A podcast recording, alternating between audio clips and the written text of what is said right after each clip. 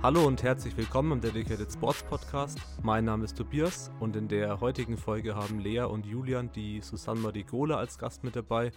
Sie sprechen über ihr Training, über ihre Powerlifting-Laufbahn und auch über Frauen im Powerlifting allgemein. Und ich wünsche euch jetzt viel Spaß bei der Folge.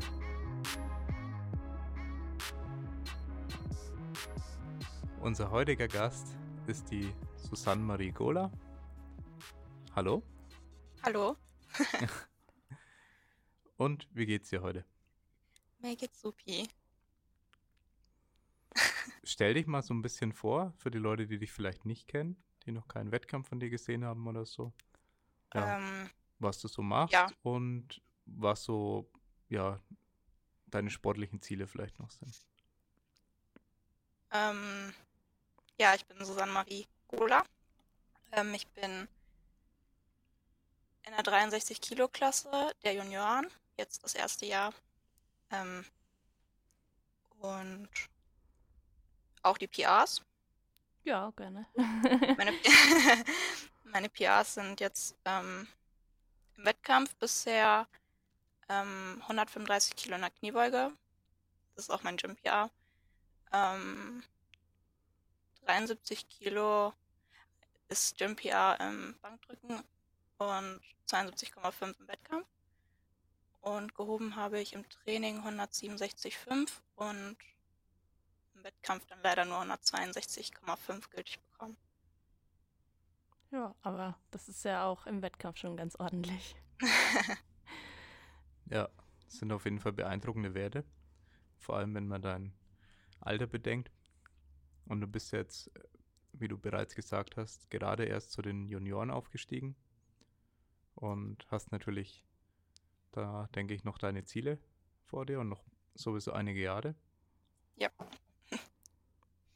Ja, dein Trainingshintergrund ist wie genau? Also wie lange trainierst du schon? Und ja, was hat dich dazu gebracht, dass du in den Sport gekommen bist? Ähm, also Grundübung, also ins Fitnessstudio generell gehe ich jetzt seit meinem 14. Lebensjahr, also mittlerweile schon seit ungefähr vier Jahren. Ähm, und KDK mache ich jetzt seit knapp zwei Jahren. Doctoring mit Hannes. Und wie ich dazu gekommen bin, ähm, da habe ich mich letztens sogar vertan, habe ich im Endeffekt gemerkt im Nachhinein. Ähm, ich bin durch einen damaligen Klassenkameraden dazu gekommen. Also der hat in einem Fitnessstudio trainiert bei Krake, das war ganz lustig. Mhm. Ähm, und der hat mich dann dahin gebracht. Und danach bin ich dann erst auf den YouTuber gekommen. Ah, okay. Und der hat mich dann so angesprochen, ähm, also ich habe halt da schon Grundübungen gemacht, habe, glaube ich, gebeugt oder ich habe gehoben, ich weiß es nicht mehr genau.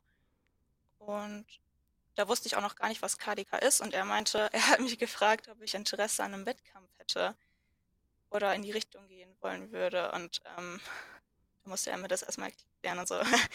ja, und dann bin ich, glaube ich, auf den Gedanken gekommen mit der Zeit, das dann auch zu machen.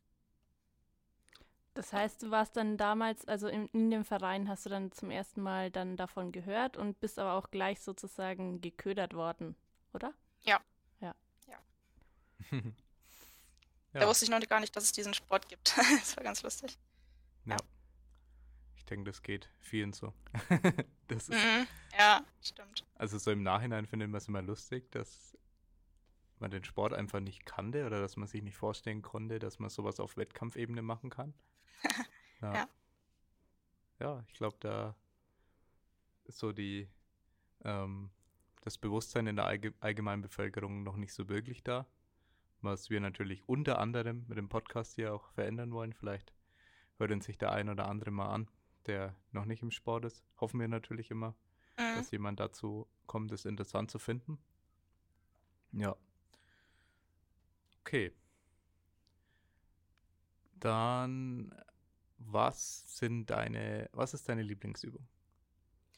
Ähm, boah, das variiert irgendwie ständig. ähm, sonst war es ja das Heben, klar, meine stärk- stärkste Übung. Ähm, aber ich glaube mittlerweile tatsächlich sogar die Kniebeuge, weil ich weiß nicht, sonst war ich da immer sehr unsicher und ähm, habe mich nicht wirklich getraut. Aber jetzt, wo ich stärker geworden bin und wo ich vertrauter mit der Bewegung ge geworden bin, ja, da macht mir das, glaube ich, am meisten Spaß sogar. Ja, ich glaube, das kennen viele, dass man einfach dann so die Übung, die gerade am besten läuft, da, da, freut man sich drüber. Das ist dann genau, ja. gerade so die Lieblingsübung. Eine Zeit lang, genau, eine Zeit lang war das auch das Bankdrücken, wo ich ähm, relativ gesehen echt schwach bin. ähm, ja. Ja, aber vielleicht kommt das ja irgendwann auch noch und dann hast du mal alle ja. Übungen als Lieblingsübung das gehabt. Das wäre schön. aber auch äh, da dein, deine Leistung auf der Bank ist ja jetzt auch nicht schlecht. Also. Was war nochmal die Bestleistung auf der Bank? ähm, ja, im Training jetzt 73 Kilo und im Wettkampf Ich glaube nicht, dass das schlecht 72 Kilo. nee. das ist schon ziemlich gut.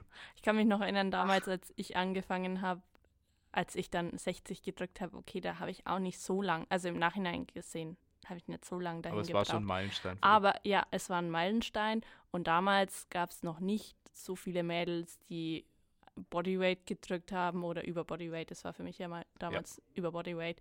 Und das mhm. war damals hier Ausnahme. Und äh, ich glaube, da haben mich auch einige dafür bewundert. Und äh, wenn ich jetzt heute mit dieser Leistung käme, da würden alle sagen, ja, was will die mit ihren 60 Kilo, ne? Und ja, vor allem wenn ich. Ja, sorry. Ja, ja, ja, kein Problem, ja. Ach, soll ich jetzt? Ja, ja. ja vor allem, wenn man jetzt hier sieht, Lea Bachhus, die irgendwie 52, 57 Kilo wiegt und dann knapp 80 Kilo drückt, da denkt man sich halt auch schon so, jo, was mache ich hier? Genau, genau, ja. Ja, ich kann mich noch erinnern, damals, Julian hat damals zu mir gemeint, als ich so meine, meine Rekorde aufgestellt habe, meine deutschen Rekorde. Also ich weiß nicht, ich glaube, ich habe ja bloß beim Bankdrücken ja, letztendlich beim Bankdrücken den. 77,5, genau, oder? nur beim Bankdrücken habe ich den dann erreichen können, sonst waren die ja schon zu hoch gelegt. Und damals hat dann der Julian gemeint, den hast du jetzt festgesetzt und der wird lange so stehen. Und dann keine zwei Jahre später sage ich so, Julian, das war nicht, das war nicht nee, äh, wahr. ja, noch steht er, aber und ich weiß, sie ist jetzt auch eine Klasse hoch, das heißt, mal gucken, was draus ja. wird oder ob sie jetzt wirklich eine Klasse oben bleibt. Aber ähm, es ist nicht so, dass man sich immer da in seiner Sicherheit ähm, ja. nennen darf. Also erstens, der Rekord steht ja noch. Und zweitens, ja, Lea Bachus hat definitiv das Potenzial, den Rekord zu brechen. Und ja, je nachdem, ob es in der Gewichtsklasse bleibt, ist es auf jeden Fall realistisch. Aber ja, jetzt ist ja deutsche Meisterschaft ausgefallen. Mal gucken, wann sie wiederholt wird. Und mal schauen, wie lange Leas Rekord noch steht. Aber jedenfalls, die Person, die, die den brechen will, muss sich auf jeden Fall anstrengen. Yep. Und ja. dann wollte ich noch darauf zurückkommen, dass deine Bank ja garantiert nicht schwach ist, sondern ja, das ist alles ab Bodyweight bei Frauen ist eigentlich schon sehr gut. Und das ist für viele die magische Grenze.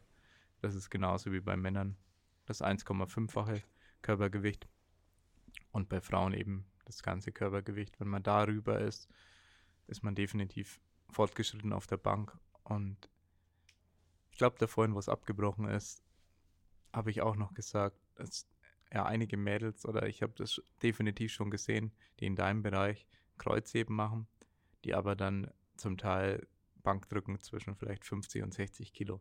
Also wirklich nochmal deutlich weniger. Vor allem, wenn man ja. bedenkt, dass ja ähm, 5 Kilo unglaublich viel sind in dem Bereich. Ja, bei 50 Kilo sind es ja 10 Prozent. Und das ist, wenn du es vergleichst, ist wie eine Steigerung von 200 auf 220 Kilo bei einem Mann. Und ja, das unterschätzt man immer, wie viel da ein paar Kilos sind. Ja, aber ja.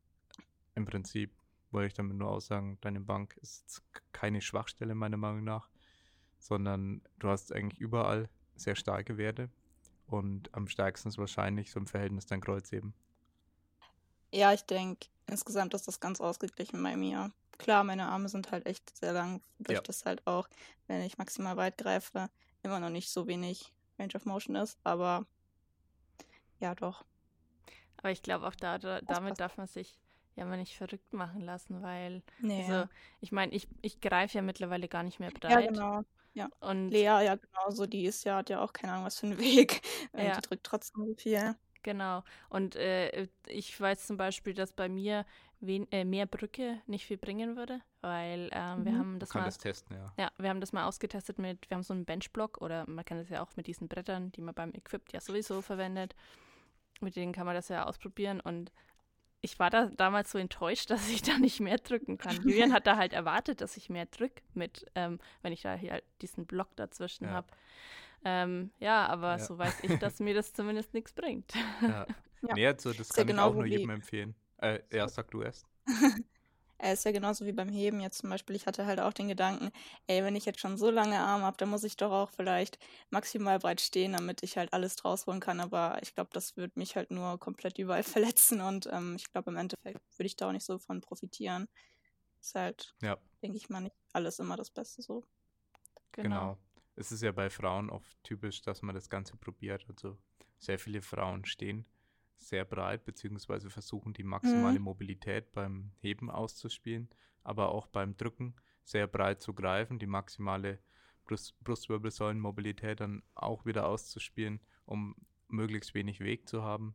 Und ja, definitiv, es gibt sehr viele Frauen, die davon profitieren, aber man sollte nicht denken, dass das der einzige Weg ist oder es unbedingt für einen den Vorteil bringt. Man sollte auf jeden Fall davon ausgehen, dass man zu den, ja, ich würde jetzt mal aus dem Bauch heraus schätzen, 10 bis 20 Prozent gehört, die davon nicht profitieren und die dann eben anders stärker werden, weil sie vielleicht ohne Risiko trainieren können. Das heißt, weniger, ja, Chancen, ähm, sich zu verletzen durch extreme Positionen, sage ich jetzt einfach mal, oder weniger Risiko. Na, und warum ich das bei Lea so erwartet habe, ist einfach, man geht ja oft von sich selber aus. Ja, und das, das macht natürlich jeder Coach auch irgendwo. Und er hat selber seine Erfahrung gemacht. Und das ist das Erste, was man probiert. Da muss man auf jeden Fall sehr schnell erkennen, dass es nicht so ist, dass du nicht einfach sagen kannst, hey, bei mir ist es so und deswegen ist es bei dir auch so. Aber wenn ich, ähm, ich habe ich hab vorhin alte Clips durchgeschaut, Lea. Also Hm. ich habe ja, ich sortiere derzeit diese 40 Terabyte an Daten ein, die wir haben. Und das ganz, ganz alte Clips. Da habe ich deinen ersten Wettkampf heute auch angeschaut. Mhm. Ja. Den, den gibt es auch auf YouTube. 2016? 2015. Äh, 15. Ja. Ja, nee, 2016 warst du Nein, schon bei der 2000, DM. ja, 2015. Genau, Dezember. 2015. ja, ja, da habe ich auch ein altes Video von mir gesehen, wie ich irgendwie vor sehr langer Zeit, als ich Bankdrücken gar nicht so stark war, habe ich 140 Kilo mal 5 gedrückt mit Brettern. Also mit einer Erhöhung. Wo ich mir denke, okay, das wäre für mich immer noch krass oder hört sich für mich immer noch krass an. Und dann denke ich mir, ja, okay, ich profitiere halt einfach stark davon. Also sobald ich ein kleines Brett oder ein Mhm. bisschen größeres Brett unterlege, bin ich unglaublich viel stärker und könnte ich eine deutlich bessere Brücke machen oder würde vielleicht auch daran arbeiten, was ich nicht gemacht habe, dann könnte ich wahrscheinlich mehr drücken. Wenn man diesen Test gemacht hat bei sich selbst, dann kann man überlegen, daran zu arbeiten. Aber vielleicht sollte man die Energie in was anderes stecken, wenn man das ausgetestet hat und gemerkt hat, okay, hätte ich jetzt eine stärkere Brücke, ich bin in dem oberen Bereich gar nicht so viel stärker wie im unteren Bereich und kann da gar nicht so viel rausholen. Ja. Aber bei dir ist ein schönes Beispiel, dass Mhm. du weit greifst, aber beim Sumo-Heben nicht maximal weit stehst. Ja, was im Prinzip Ja. eine Kombination ist. Also im Ja, Prinzip beim, beim Mix. Drücken bringt das tatsächlich was. Oh mein Gott, jetzt höre ich mich echt doll selber. Ähm, beim Drücken bringt das tatsächlich echt viel. Ich glaube, da wäre ich wesentlich schwächer, ähm, wenn ich enger greifen würde. Das hat ja, glaube ich, auch so einen Schub gebracht, dass ich dann letztes Jahr, glaube ich, nach der DM den Griff gewechselt habe. Mhm. Ähm, und da habe ich auch, ähm, so Hannes hat das irgendwie ja Spaß, irgendwie hat mir ein Single, glaube ich, reingeschrieben. Also nicht direkt ein Single, aber ich dachte, okay, jetzt habe ich mal Bock, das auszuprobieren. Und dann habe ich auch tatsächlich, ähm, glaube ich, nach der Deutschen in der Woche, also in der Woche danach, 60 Kilo für ein Single gedrückt, das erste Mal. Ähm, und seitdem bin ich dann auch dabei geblieben. Ähm, aber beim Sumo, das habe ich mal tatsächlich weiter probiert. Also den Stand ist nicht ganz weit, aber vom Boden ist es dann ja auch so Schwer. äh, eh genau schwäch, äh, schwerer und da ist jetzt eigentlich, also da funktioniert das, also ja, da funktioniert es ja bei mir eigentlich. In der Bewegung habe ich da jetzt nicht so Schwachstellen. Deshalb wüsste ich jetzt auch nicht, wieso ich da irgendwas ändern sollte. Ja. Ja. Also ähm, so aus, aus eigener Erfahrung finde ich es auch irgendwie so beim, beim ähm, Drücken, was umzustellen, finde ich immer viel angenehmer und man gewöhnt sich da schneller dran. Ich habe ja auch mal versucht, breiter zu stehen beim Heben, ähm, aber also ich, ich stehe jetzt auch nicht wirklich breit, glaube ich. Also ich, ich denke es mir ja, immer, ich stehe breit und dann, und dann schaue ich die Fotos an und schaue andere Fotos an von anderen Leuten. Ich sehe ja viele Fotos, ähm, mhm. aber dann, dann sehe ich immer, okay, andere stehen da viel breiter. Ähm, aber wenn ich, also wir haben es mal, ich weiß gar nicht, wie breit wir es ausprobiert haben, aber da kam ich mir so direkt instabil vor, sodass ich so das Gefühl hatte, in meiner Hüfte, ich kann da gar nicht die Spannung halten, dass ich das irgendwie ordentlich vom Boden bekommen würde. Ja, das Problem mhm. ist ja oft die Hüftanatomie, dass die ja vorgegeben ist und Mobilität gar nicht immer der Grund ist, dass es nicht funktioniert. Ja.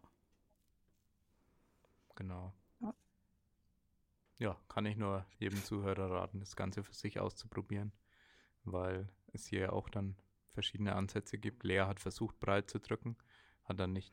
Ich meine, ich habe es ähm, ja wirklich wettkampfmäßig auch schon verschieden gemacht. Ich genau, habe schon drei verschiedene Griffweiten in Wettkämpfen breit gedrückt. Dann, nein, naja, gut. Nee, in Wettkämpfen hast du nie ganz weit gemacht? Nö, habe ich, also das habe ich. Weil da keine Wettkämpfe waren zu dem Zeitpunkt. Aber, ähm, lass mich mal kurz überlegen. Einen Wettkampf habe ich, glaube ich, auch breit gegriffen. Ja, okay. Ja. Aber ich habe ja auch schon spontan auf ganz eng umge umgestellt. Ja, von ganz breit auf ganz eng sind ja, wir. Weil das damals ähm, kleine, kleine Wehwehchen und ähm, ein großer Wettkampf stand an und dann ähm, war damals das Einzige, was ich im Plan noch hatte und wirklich geübt hatte, sozusagen, war Close Grip und dann ja. ähm, haben wir das damals gemacht. Genau. Und jetzt bin ich ja mittlere Breite. Das war vor der WM, oder? Ja. Ja. Genau. Ja, ich weiß noch, da waren wir auch in Österreich und haben dann mal das Enge auch ausprobiert und haben dann gemerkt, okay, eng bist du auf keinen Fall irgendwie schwächer. Ja, das war so ein bisschen wie, wie die Susanne gerade erzählt hat, so ja. ähm, spontan ausprobiert und ähm, ich habe damals zwar nicht mehr gedrückt, aber ich habe dasselbe drücken können. Genau. Ja, und der Grund, was uns auch viele dann gefragt haben danach, ja, warum denn zu eng? Ja, das war, was Lea schon bereits gesagt hat dass wir nur ganz enges und ganz breites Bankdrücken zu dem Zeitpunkt im Plan hatten. Und hätten wir jetzt einen Mittelweg gewählt, dann wäre das ein ungewohnter Griff gewesen. Und kurz vor der Weltmeisterschaft zu sagen, na macht jetzt den Griff, den man gar nicht trainiert hat, ist halt dann auch wieder sehr risky. Ja. ja. Genau. Also grundsätzlich kann ich nur jedem empfehlen, macht eure Probierversuche, aber sucht euch immer einen guten Zeitpunkt dafür aus. Ja, und schaut, ob ihr das Ganze gesundheitlich auch längerfristig umsetzen können. Es bringt gar nichts, irgendwie super breit zu stehen, super weit zu greifen, wenn es dann am Ende nicht funktioniert, weil was wehtut. Ja. Vor allem, weil das ja auch einige auf einmal so schlagartig machen. Also, ja. wenn ich manchmal sehe, einige ähm, heben zum Beispiel sonst immer conventional und dann versuchen sie sich an Sumo und dann stehen die auf einmal ganz breit. da denkt sich mir meine Hüfte ja. auch nur so, ouch, weil ich finde, da sollte man sich dann auch immer langsam Definitiv. Ja. ja, das stimmt. Genauso wie man beim Bankdrücken ja am liebsten, also wir sind dann immer so ein bis maximal zwei Finger haben wir das verändert. Mhm. Aber ich finde halt, das ist dann schon, alles andere ist halt sehr extrem. Aber ja. gut, das sind viele, haben da so, ne, da lässt man sich, glaube ich, auch stark beeinflussen.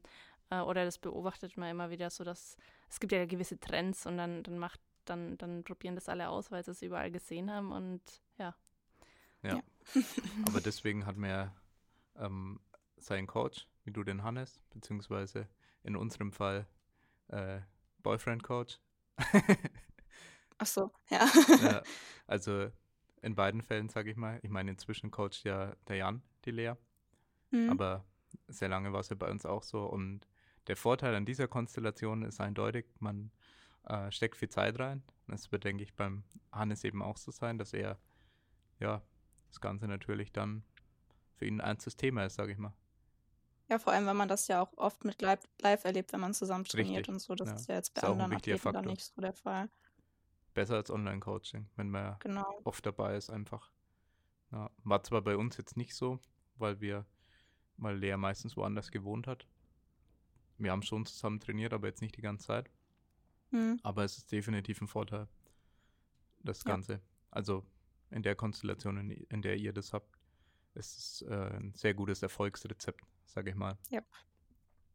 Ja, hat man auch bereits gesehen in den Wettkämpfen, auch was äh, Versuche angeht und so. Und ja, das fand es auch echt. Vor allem, wenn man den dann, also wenn, ihr kennt mich ja halt jetzt auch schon länger, was das Genau. angeht. Und wenn er dann halt immer auch im Training weiß, ja, also die Singles sieht, das hilft dann ja enorm. genau, Genau. das ist, was ich bei euch vor allem beobachtet habe, dass die Versuchsauswahl immer sehr, sehr gut war. Auch bei den Fails so. Dann waren es Fails, also wie zum Beispiel, ich glaube am, am Team Cup, äh, nicht am Team Cup, am Three Nations, Trainiert. sagen wir mal Team Cup, war es dann auch wieder so, dass im Heben zwar der Fail da war, aber der Versuch genau so richtig angesetzt war, meiner Ja. Meinung nach.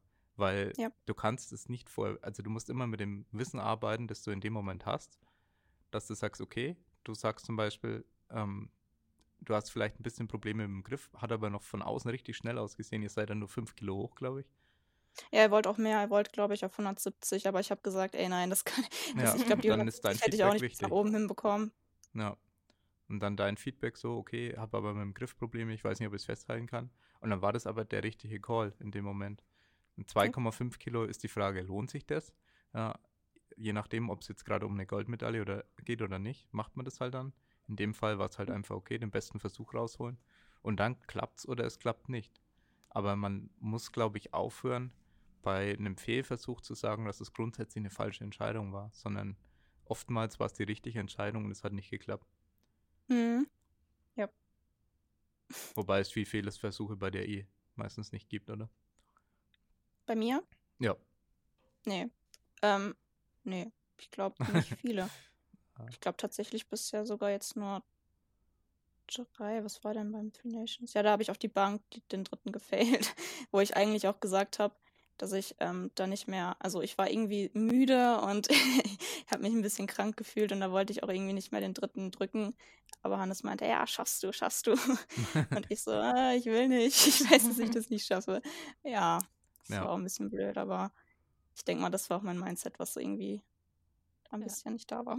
Ja, zu scheitern ist, denke ich, wichtig. Aber du als Athlet, der, sage ich mal, sehr viel positive Erfahrungen in Wettkämpfen gemacht hat bisher, was denkst du, bringt das für dein Mindset? Was für Vorteile denkst du, hat das Ganze auf dein Mindset oder wa- was für Auswirkungen, dass du eigentlich im, zum größten Teil positive Wettkampferfahrungen gemacht hast und nicht so Situationen, also ich, ich möchte jetzt nicht lügen, nicht, dass ich jetzt falsch liege, aber dass jetzt so Situationen eher nicht da waren mit hier äh, Bomb-Out oder hier erster Versuch am Limit und, und so Geschichten. Das ist ja oft eine nicht so schöne Erfahrung für viele. Aber was man ja doch bei vielen Anfängern beobachten kann. Ja. Würde ich dazu. Also was Anmerken, definitiv ja. oftmals äh, Ja. vorkommt und ja, genau. Also ich denke, ähm, hätte ich am Anfang ähm, unsichere Versuchsauswahlen gehabt und hätte dann halt irgendwie jeden Wettkampf zwei, drei Lifts gefailt. Ich weiß nicht, also ich stelle es mir so vor, dass man dann halt auch das äh, Vertrauen zu sich selbst verliert und in den Lift. Also wenn man dann vielleicht so mit dem, mit der Angst da reingeht, oh, kriege ich die jetzt vielleicht nicht gültig, weil ich irgendwie nicht tief genug beuge von Anfang an, weil ich es vielleicht irgendwie nicht richtig gemacht habe oder weiß ich nicht, sowas. Also ich kenne das ja auch ähm, jetzt hier mit dem, mit dem Griff habe ich ja jetzt im Training erst nach dem, wann war das, an die kurz vorm Free Nations, Free Nations Cup, ähm, gemerkt. Da hatte ich halt auch schon ein bisschen Angst so im Wettkampf, ob wie das jetzt wird. Und ich denke einfach, wäre das jetzt im Wettkampf schon öfters passiert, dass ich da dann halt vielleicht wirklich ähm, vielleicht mich auch so überhaupt nicht mehr trauen würde. Versteht ihr, was ich meine? Ja, also ich kann es nachvollziehen und ich glaube auch, dass das, ähm, ich meine, man sieht ja Leute kommen und gehen ähm, und ich glaube, dass das halt schwierig ist für Anfänger, wenn du als Anfänger vielleicht noch einen Coach hast, der sehr überzeugt von sich ist, gibt es ja auch, die, der dir vielleicht dann noch eintrichtert, das, was er macht, ist das Richtige und seine Versuchsauswahl ist die richtige und es gibt ja auch die Leute, die sagen, naja, der erste Versuch, wenn der Limit ist, also es gibt ja da sehr unterschiedliche Ansichten. Ja. Und ähm, das sind ja viele in ihrem, in ihrem, äh, in ihren Gedanken gefangen.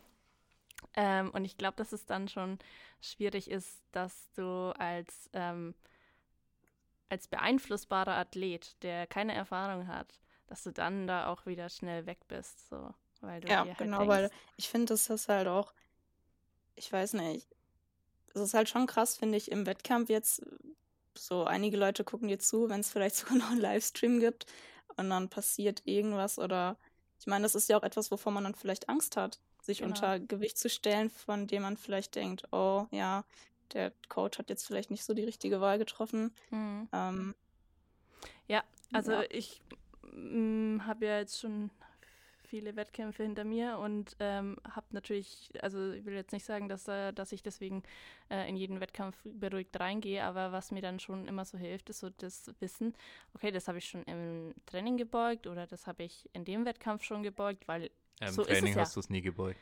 N nee, das äh, doch, ich habe tatsächlich auch Wettkämpfe gehabt, wo ich es schon im Training gebeugt hatte. Was denn?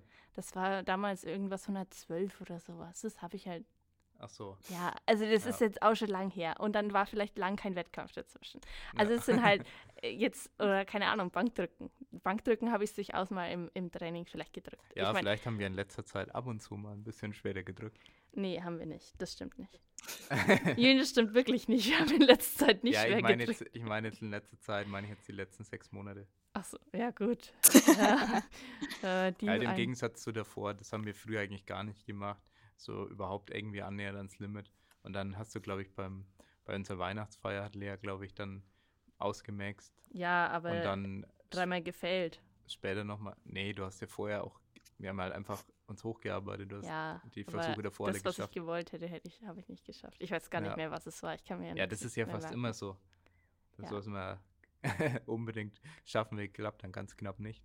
Ja. aber es ist halt auch nicht. Also im Bankdrücken hält sich der Schaden im Grenzen. Ja, früher waren wir da viel strikter und haben gesagt, nee, gar nichts Schweres. Ja, Ja, ich merke schon, dass der Julian da so ein bisschen von seinem äh, Pfad abkommt. So. ja lass mal ausmaxen. Ja, seit er, seit, er, seit er mich nicht mehr coacht, äh, äh, maxt er Ja. eher mal aus. Aber jetzt hast du mich von dem, was ich, was ich sagen wollte, weggebracht. Ich weiß jetzt auch gar nicht mehr, was ich sagen wollte oder wo ich war. Naja, dass dir das halt. Ja, dass es einem Sicherheit bringt, ja. bringt, ja. Und ähm, ich habe ich hab ja auch mal ähm, Sportpsychologie-Coaching bei der Tamara gemacht. Und was mir da halt dann wirklich was gebracht hat, also den Spruch hat sie mir damals erzählt und ich hoffe, ich darf den jetzt auch so weitergeben. Ich glaube, das darf ich. Und sie hat mir damals gesagt, wenn, wenn man halt dann noch so zweieinhalb Kilo drauf hat, ähm, weiß ich gar nicht mehr, waren es 1,25 auf jeder Seite sozusagen. Und dann hat ihr damals jemand, gesagt, das ist ja nur ein Spatz auf jeder Seite. Und das hat mir wirklich schon in Wettkämpfen was gebracht. So, das eine, äh, das eine Gewicht habe ich vielleicht schon im Training gemacht, zum Beispiel beim Bankdrücken. Und dann im dritten Versuch ist es auf jeder, auf jeder Seite nur ein Spatz mit drauf. Und das ist dann so, schon sowas, wo man sich dann vielleicht auch selber sein Selbstvertrauen noch irgendwie holen kann. Aber wenn du halt da Ja. Von deinem Coach allein gelassen wirst und der so sagt, naja, das legen wir jetzt auf und dann schauen wir, was geht. Ja. Ich habe sogar schon Videos gesehen hinterher im Livestream, wo dann der Coach, als, als ähm, er so eine ja, kranke Versuchsauswahl gewählt hat, ähm, sich sogar die Augen zugehalten hat. genau, nur so, ey, wieso? ja. Naja, weil als Coach Ja. musst du ja auch irgendwie so nicht nur das Sportliche irgendwie vermitteln können, sondern halt auch irgendwo mit dem Athleten funktionieren können. Als, Ja. ich würde sogar schon fast sagen, als Freund und das ist ja auch eine Vertrauensperson irgendwo. Ja. Und ich glaube, was halt ähm, oft das Problem ist, dass du als Coach halt definitiv auch dein Ego-Ding abschalten musst.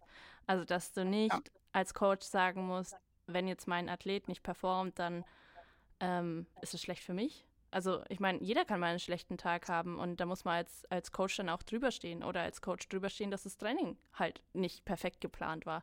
Ich glaube, der Luca, äh, wie komme ich jetzt auf Lukas? Der hockt drüben im Büro. nee, der Julian, der hat, hatte auch schon so Situationen, wo er nach Wettkämpfen gesagt hat, er weiß, woran es gelegen hat. Ich glaube, das darf ich jetzt sagen, dass du halt auch schon gesagt hast, ja, da hat es im Training jetzt nicht gestimmt, deswegen hat es bei mir jetzt nicht geklappt. Und ich glaube, dass Ja. da unerfahrene Coaches schon nicht so ähm, distanziert den Blick drauf haben und vielleicht sagen, Ja, ich habe den Jan das eine Mal direkt beruhigt. Und nach dem Wettkampf oder schon, schon während dem Wettkampf noch habe ihm gesagt, Jan, mach dir keine Sorgen, das war nicht deine Versuchsauswahl, das war meine Trainingsplanung. Da war ein Fehler. Ja, das ist auch gut, Ja, da dass man das dann selbst einsehen kann. Ne? Ja, da war im Bankdrücken ein Fehler drin. Aber ich sag jetzt nicht zum Athleten vor dem Wettkampf, hey du, Bankdrücken läuft gerade voll scheiße. Pass mal auf, dass es gut geht. Ja. äh, sondern ich wusste, dass ich Fehler gemacht hatte in der Planung, dass es auch, auch jetzt nicht scheiße lief, weil der Athlet was falsch gemacht hat oder sich schlecht ernährt hat oder was auch immer, sondern dass ich ja teilweise diese die Progression nicht richtig geplant hat, dass es hinten raus nicht mehr gepasst hat vom Wettkampf, was für Gewichte dann gemacht werden sollten. Und es bei empfindlichen Athleten manchmal schnell nach hinten losgehen kann, was man wie gesagt dann bei Lea extrem gemerkt hat bei ähm, dem Team Cup damals. Wo ich wirklich mal das Bank, im Bankdrücken von meiner eigentlichen ähm, Programming-Weise abgekommen bin, wo ich gesagt habe, ja, vor allem den Athleten schonen, saubere Wiederholungen und so weiter. Und Probieren dann habe wir ich. mal was Neues. Probieren wir was Neues. Nee, das war so ein bisschen okay. Ja, es ist jetzt alles schwerer als gedacht, aber äh, andere Leute lassen ja, also dann reden wir sich selber ein, ja, andere Leute lassen ja auch schwerer trainieren und das ist ja alles kein Problem bei denen. Das sieht sie ja bei anderen, funktioniert es dann auch.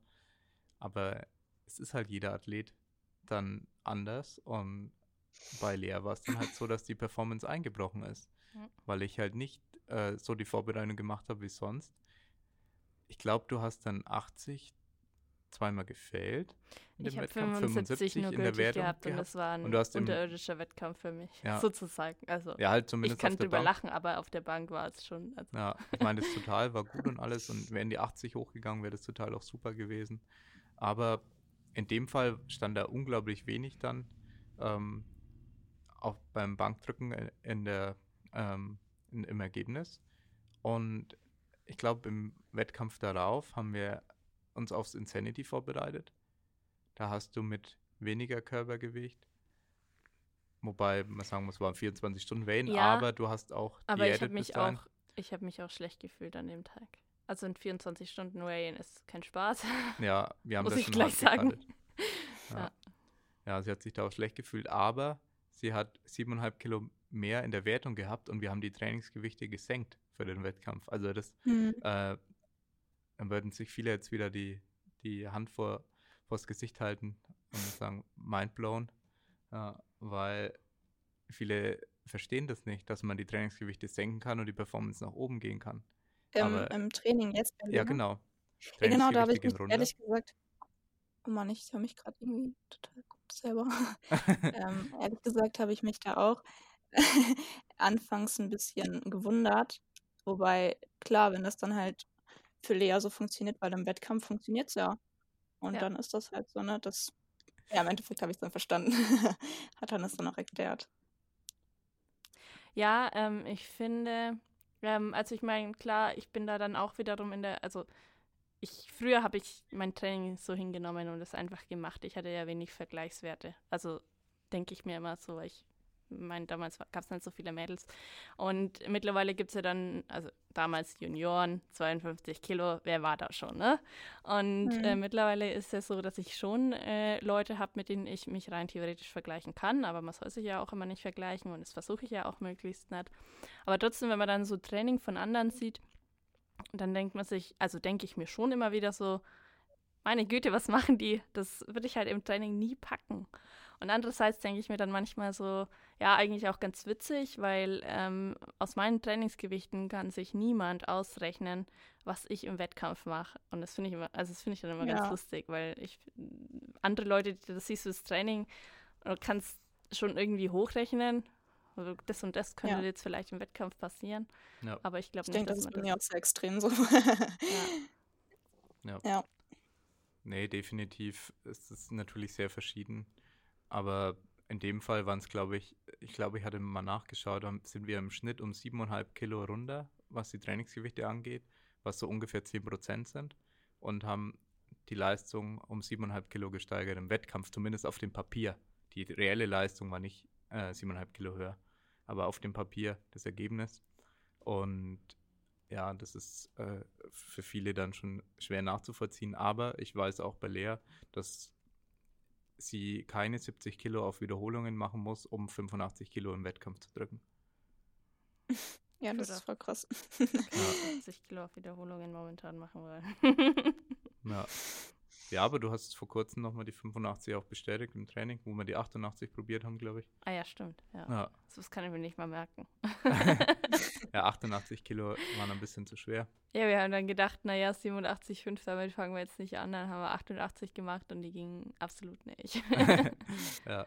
Nee, das war nix. Ja, es war auch vielleicht nicht der beste Tag, aber äh, ansonsten, es zählt eh nur im Wettkampf, deswegen ist eh egal. Und man darf sich nicht zu sehr mit den Trainingsgewichten identifizieren, wenn es nicht unbedingt dazu führt, dass man wirklich im Wettkampf bessere Ergebnisse bringt. Und das muss man lernen, wenn man zumindest einer der Athleten ist, der da sehr empfindlich reagiert. Und du hast in einem, von einem einen Wettkampf erzählt, der, wo du dann 112 im Training gebeugt hast. Das war auch der Wettkampf, wo es in der Beuge nicht so lief. Ähm, ja, wo dann auch nur die 112 gingen. Ja, und da sind wir auch im Training dann höher gegangen, als wir normalerweise gehen. Ja, und haben uns mehr erwartet im Ja. Wettkampf. Ja, und das war fast immer so.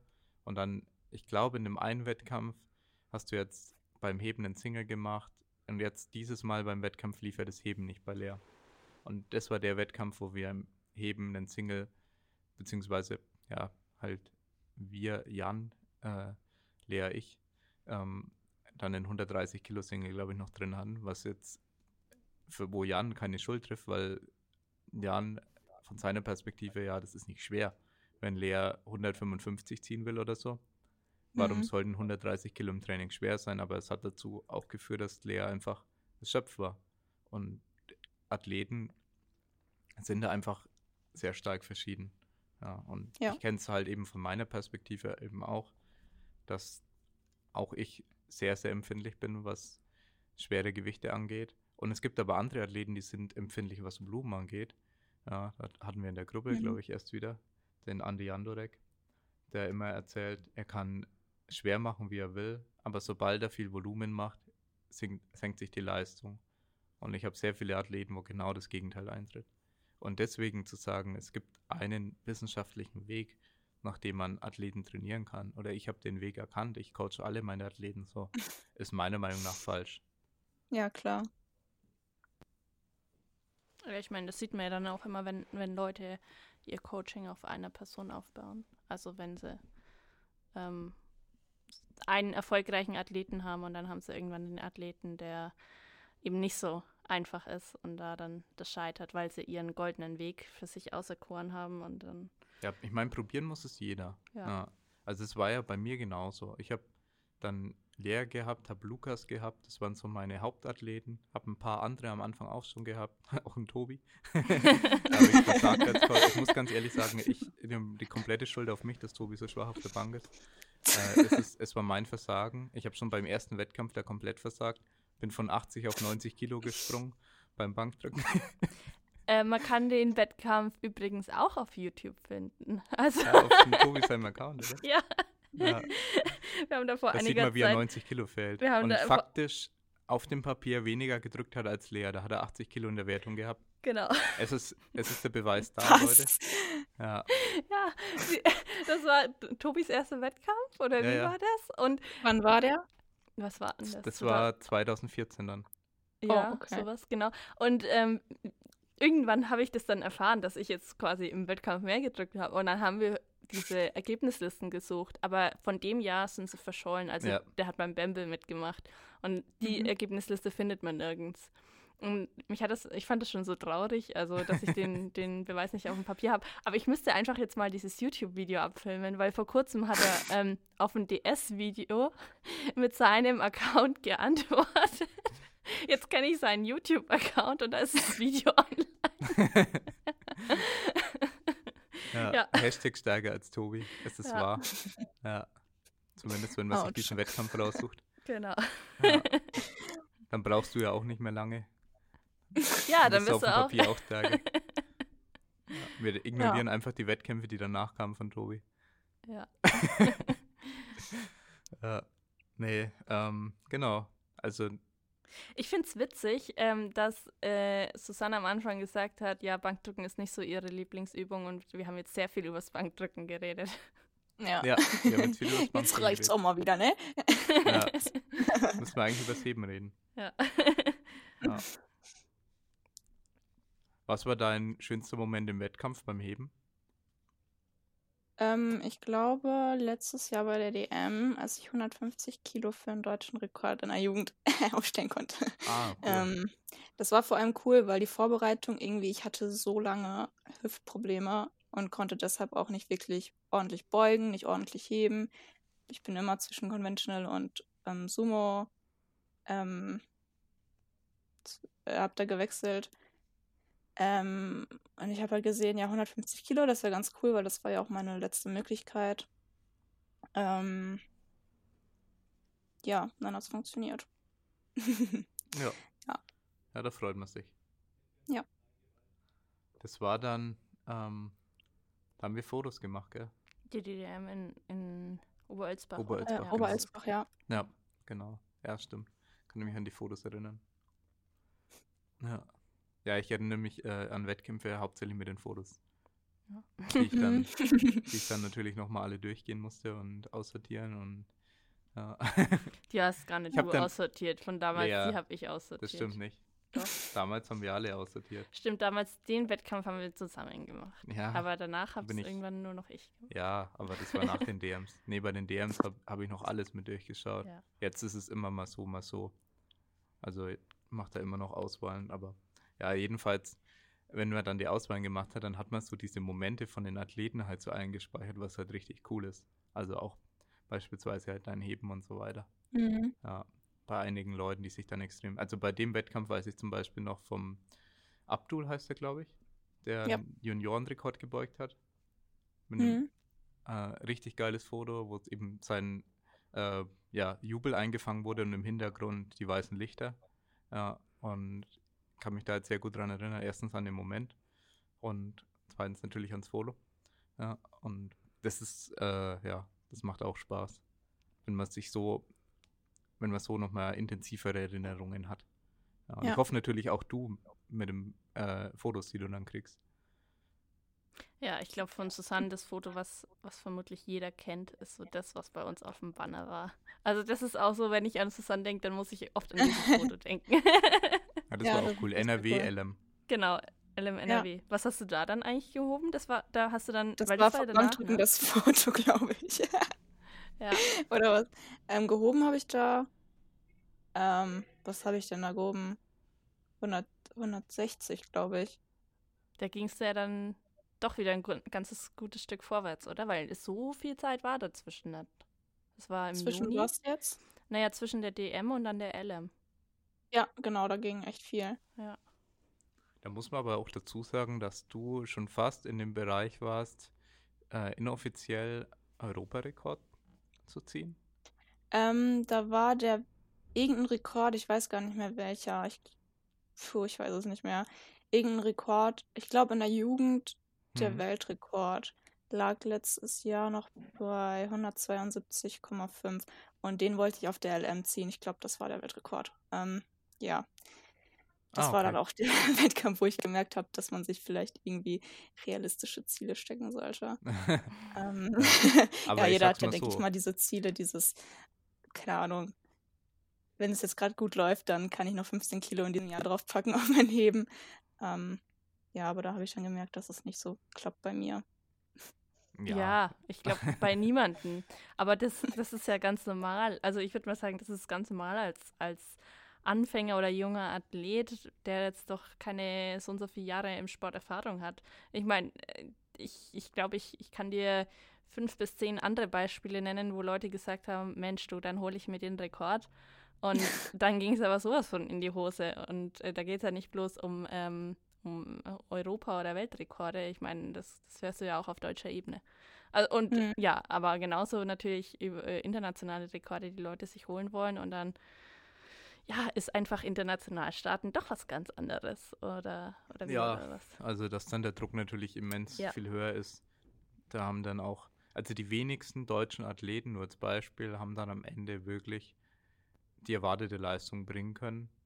International einfach, weil sehr viele deutsche Athleten, muss man dazu sagen, nicht, also das, das sind nicht so viele Stammathleten jetzt. Also der Raw-Kader war meistens relativ neu, der dann am Ende bei der WM oder EM gestartet ist. Also es sind kaum Athleten immer dabei gewesen, die unglaublich viel Erfahrung hatten. Ja. Und das ist natürlich ein Faktor.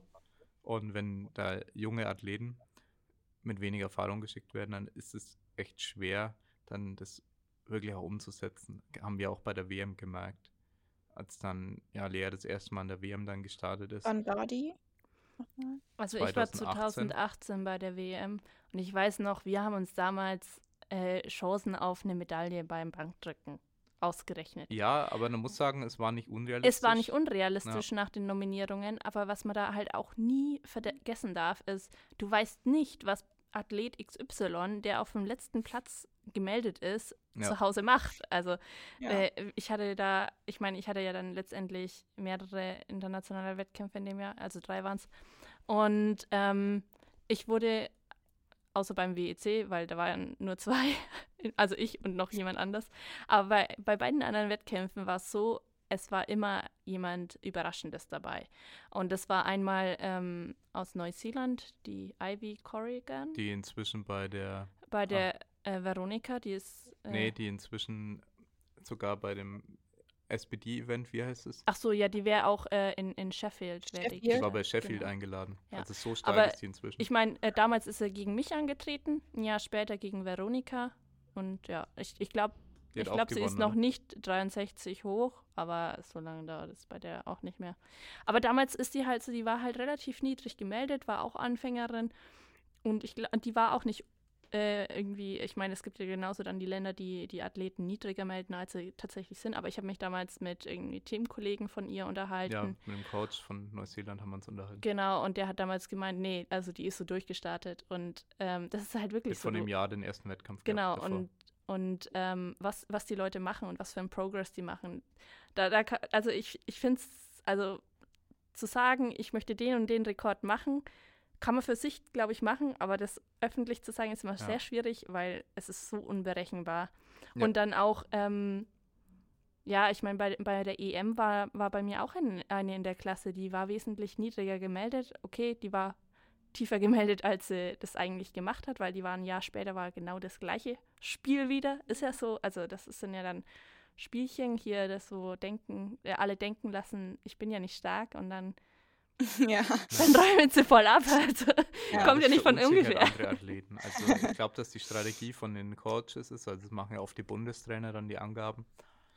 Die Strategie dahinter ist, dass du erwartet, erwartest, dass sich erstmal die Leute Chancen ausrechnen und dann aber unglaublich eingeschüchtert sind nach dem Kniebeugen, dass die anderen doch so stark sind. Und ja, man so einfach denkt, den Gegner psychologisch auch besiegen zu können. Also es ist eine Strategie, die auf jeden Fall manche Coaches da anwenden. Oder eben genau das Gegenteil, wird genauso gemacht, besonders hoch melden und dann alles viel niedriger ansetzen.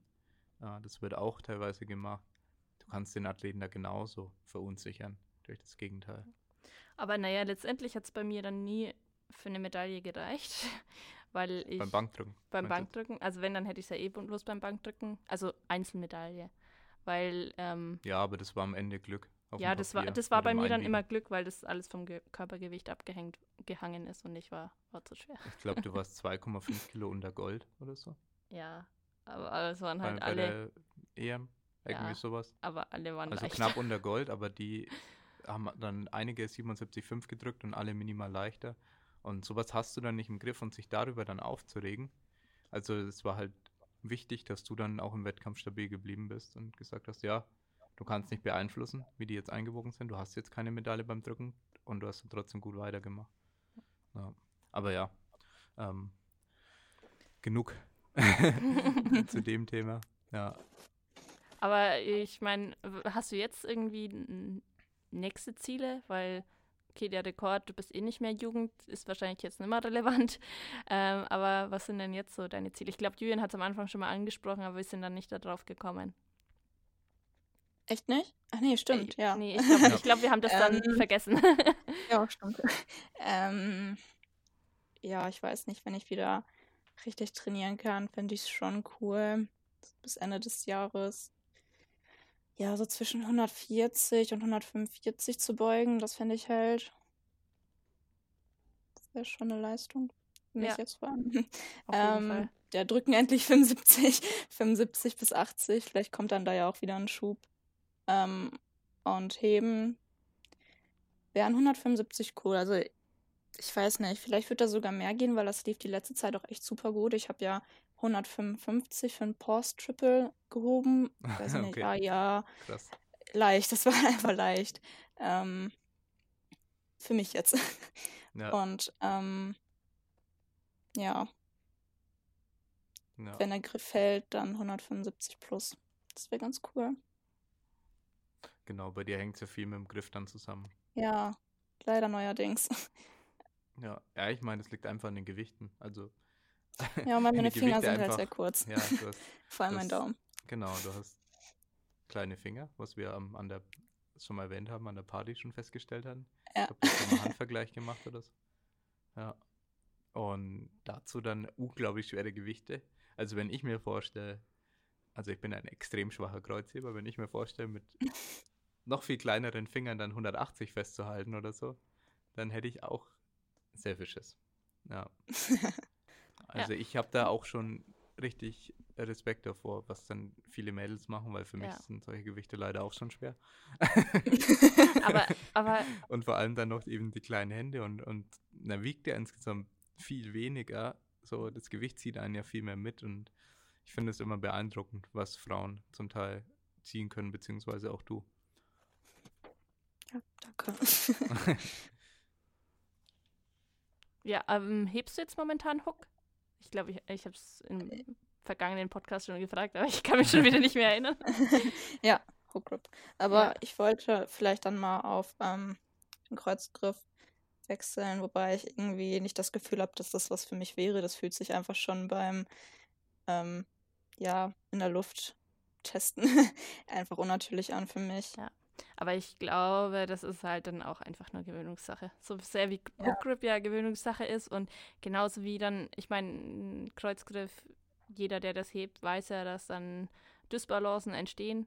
Julian auch, also wenn ich den heben sehe, der hebt immer wie so ein schiefer Baum oder so. Also es sieht schrecklich aus.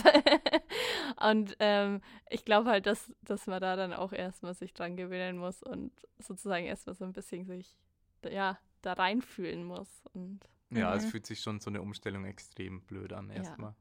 Aber man muss Aber- halt auch sagen, Aber vielleicht ist es ja dann genau das, das was, was dann dir vielleicht das erleichtert, wenn du jetzt momentan nicht so 100% trainieren kannst, weil damals, wie ich auf Hook Grip umgestiegen bin, das war ja auch, damals haben, oder da, da haben wir doch wieder relativ niedrig angefangen, glaube ich. Und Julian, alles klar bei dir?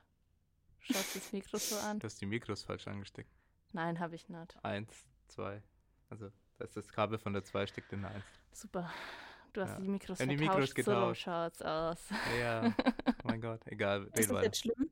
Nein, Nein, es ist nicht schlimm, aber Julian schaut dir gerade das Mikro so an, als ob es ihn gleich anspringt. jetzt hast du es bemerkt.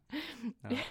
Ja, naja, jedenfalls habe ich damals, ähm, ich weiß gar nicht mehr warum, ich glaube, ich habe damals Sumo neu gelernt, weil damit Alles hatte ich, hatte ich Probleme und Dings und bin da halt niedriger eingestiegen, habe damals dann Hook Grip angefangen, weil äh, ich hatte Hook Grip vorher probiert, aber das tut ja weh, ne? Und Ja. ähm, genauso kann das dann vielleicht für dich genau das Richtige sein beim, beim Wiedereinstieg, wenn dann alle Trainingsmöglichkeiten wieder offen stehen, dass da dann vielleicht auch der Kreuzgriff einen guten Start findet. Ja, das wäre cool. Weil ich glaube, ich könnte echt viel aus dem Heben rausholen, wenn das dann auch wirklich funktioniert. Ja. Also bei Mit dir sieht es immer kinderleicht aus von außen. Dann denke ich mir Wie bitte? immer, Habe ich jetzt nicht verstanden. es, es sieht immer kinderleicht aus, was du machst Hm. im, im Wettkampf. Also Ja. die 162 am Die letzten waren Wettkampf. super leicht. Ja, Ja. die haben super leicht ausgesehen. Mir gedacht habe, okay, das sind ja Minimum 170 drin. Ja. Aber Wären es ja, wahrscheinlich auch, weil ich kann ja auch gut grinden. Ja, genau. Und wenn dann halt der Griff, ja, der limitierende Faktor ist, ist schade. Aber man muss halt auch sagen, du hältst schon extrem viel Gewicht mit dem Hook Grip weg. Es ist nicht so, dass es äh, mit dem Hook Grip fest. Es ist nicht so, dass der Griff gar nicht funktioniert. Aber man muss halt schauen, okay, gibt es noch Faktoren, die man optimieren kann? Das heißt, okay, Griff irgendwie Daumen anders halten, irgendwie hier Daumen anritzen, irgendwelche kleinen Tricks es sonst noch so gibt. Daumen anritzen, das hört sich jetzt sehr brutal an. Du meinst Ja. Fingernagel Ja. anritzen. Den Fingernagel anritzen. Den Fingernagel an, Ja, nee, anfeilen den Daumen oder komplett abschneiden. Daumen abritzen. Daumen Julia. abschneiden ist auch ein Trick. Wenn du keinen Daumen mehr hast, geht's leichter. Ja. Ja. Lea, was du dir wieder vorstellst. Ach komm, ey, Daumen anritzen. ja. Naja, auf jeden Fall, wenn da keine Tricks irgendwie helfen, dann muss man halt gucken. Aber ansonsten, ja, es ist nicht so, dass es gar nicht funktioniert. Du ziehst unglaublich viel Gewicht. Ja. Mhm. Und hoffen wir mal, dass du deine Unterkörperleistung dann irgendwann so komplett auf die Plattform bringen kannst beim Heben. Das wäre Ja. cool. Ja, es gibt ja genug Athleten oder Athletinnen, die ja auch Kreuzgriff ziehen, weil sie zu kleine Hände haben. Ja. Und die sehr viel ziehen. Und ich glaube, da darf man sich einfach auch nicht verrückt machen lassen, weil ja, Kreuzgriff, Dysbalancen, was auch immer, dann ist der Weg vielleicht, mh, keine Ahnung, einen halben Zentimeter kürzer, weil, oder länger, wie man wie man es betrachten möchte. Ähm, aber ja, man muss immer das Beste draus machen und die beste Möglichkeit für sich, für sich sehen, Genau. denke ich mir. Das stimmt. Zum Thema Grip und Frauen. Also Pascal hat vor ein paar Tagen in seiner Story was irgendwas gehoben. Ich habe es ehrlich gesagt nicht so genau gesehen, aber er hat zum Thema Hook Grip was oder nee, er hat zum Thema Heben allgemein was zu seiner Form was was geschrieben von wegen, dass er halt den oberen Rücken so ein bisschen einrundet. Das mache ich ja auch schon sehr lang. Und äh, beim Hook Grip, er nimmt jetzt bloß noch mit den Fingerspitzen den Daumen. Und ich habe mir so gedacht, das, mehr schaffe ich eh nicht, weil meine Finger sind zu kurz. Aber da habe ich mir so gedacht, wahrscheinlich macht das jede Frau nicht anders. Und er Ja, hat jetzt, stimmt. Ja, Ja, ist so. ja. Dass Männer, die nicht allzu kleine Hände haben, halt den ganzen Daumen sozusagen noch nehmen können. Und Ja. nicht, oder nicht nur mit den Fingerspitzen. Ja. genau. Nee, es ist schon ein deutlicher Unterschied, wer den Hookgrip macht. Und das Witzigste ist ja immer noch, wenn man dieses Problem jetzt bei dir betrachtet, ist, dass es eigentlich ja komplett unfair ist, dass es beim Gewichtheben ja aus gutem Grund eine Frauenstange gibt. Also erstmal muss man sagen, dass die Gewichtheberstange schon dünner ist, gell, Lea? Ja, Die normale. Ja. Die normale ist schon dünner und ich, ich merke das immer, wenn ich mal die für Halberbeugen verwende, dass die sehr viel mehr in die Schultern reindrückt oder auch bei Overhead Press, wenn ich das mit der mache. Und dann Ist, ist die Frauenstange, aber noch mal dünner. Ja, und warum? Weil Frauen kleine Hände haben und sonst keinen Hookgrip machen können. Bloß Gewichtheben muss man halt sagen, hat einen ganz anderen Background, einen professionellen Hintergrund. Man sagt, da waren Leute dahinter und haben sich darüber Gedanken gemacht, weil das auf hoher Ebene schon, hoher Ebene schon sehr lange ähm, gemacht wird bei Olympia. Naja, sehr lange äh, auch nicht bei den Frauen auf Olympia, aber wahrscheinlich haben sie sich damals schon Ja, damals war der- Erfahrung gehabt, sodass sie gesagt halt haben, jetzt, fortgeschritten, ja. jetzt machen wir, wenn dann schon was Gescheites. Ja, also damals war der Sport halt schon insgesamt sehr fortgeschritten und professionell. Und bei KDK hat man halt dann einfach gesagt, naja, Mädels können schon mitmachen. Müsst ihr halt die gleiche Stange nehmen. Ach genau, ihr dürft unter 75 Kilo nicht einsteigen, weil sonst ist die Sch- äh, Stange zu niedrig. Doch, du darfst runter einsteigen, Ja. aber da hast du halt Aber Pech gehabt. Außerdem sind es 65. dann hast du selber Pech Julian. gehabt. Nein, doch. Stimmt. Die blaue geht auch. Ja, nee, ha hast du recht. Die, die blaue ist ja genauso hoch. 65 Kilo ist das äh, Minimum, was man einsteigen sollte. Ja, was Um natürlich nicht auch nicht, Defizit heben zu machen. um kein Defizitheben zu machen. Beziehungsweise dann ist es komplett wirrwarr, dass an manchen Wettkämpfen werden dann Bumperplates gestellt. Da gibt es überhaupt kein, keine klare Regelung, wie das jetzt eigentlich abzulaufen hat, ob man jetzt niedriger heben muss oder mit Bumperplates. Aber Bumperplates sind in den meisten Fällen dann wieder nicht geeicht. Ist dann überhaupt das Gewicht korrekt? Ähm, was für Bumperplates müsste man eigentlich nehmen? Ich habe noch fast nie dann geeichte Bumperplates gesehen, die es fürs Gewichtheben, denke ich, gibt. Äh, also niedrigere, also dass du mit weniger Gewicht anfangen könntest. Das ist ein ganz großes Problem, dass halt äh, KDK sich dann vor allem bei den Frauen so entwickelt hat. Und ich habe das Thema vor kurzem auch schon mal gehabt, dass ja, ich das eigentlich extrem komisch und unfair finde, dass es keine Frauenstangen gibt. Ja, es wäre komplizierter im Wettkampf. Da müsste man das Ganze wirklich trennen, Männer und Frauen, in den Flights und Durchgängen und überall, weil da eine andere Stange verwendet wird. Aber es ist, wenn du es im Nachhinein logisch betrachtest, eigentlich die einzige logische Wahl, es so zu machen, weil du nicht davon ausgehen kannst, dass Frauen in nächster Zeit schnell größere Hände entwickeln werden. Und Ja, diese Probleme nicht. nicht, Es ist einfach jetzt so ein- unfair. So ein, so ein Problem wäre, das jetzt die Stange jetzt einfach nur beim Heben auszuwechseln, oder?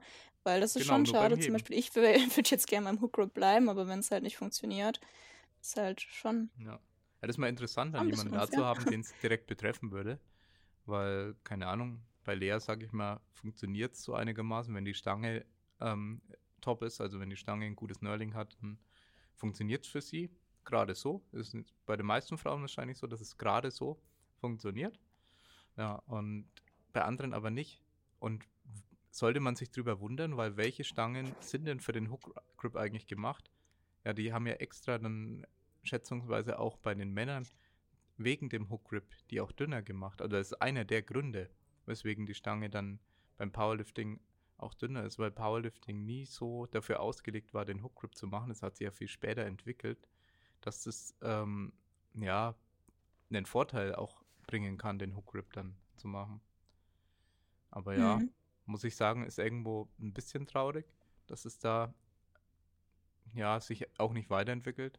Ja, müsste man ja fast mal anstoßen, das Müsste Thema. man den Sport revolutionieren. Vielleicht hört Ja, es ist keine große Podcast Revolution, das ist ja nur eine kleine. Änderung. Ja. Wie bitte? Vielleicht hört Eleiko ja den Podcast und dann entwickeln die Ja. Neue Vielleicht schreibe ich den gleich mal. ja. Ja, mach Ja. das. Elaiko, bitte sofort eine Frauen-Powerlifting-Stange entwickeln. Danke. Tschüss. Ja. Nee, würde ich sehr begrüßen und ja, also ist, ist meine Meinung, dass es Schwachsinn ist, das nicht zu haben. Ja.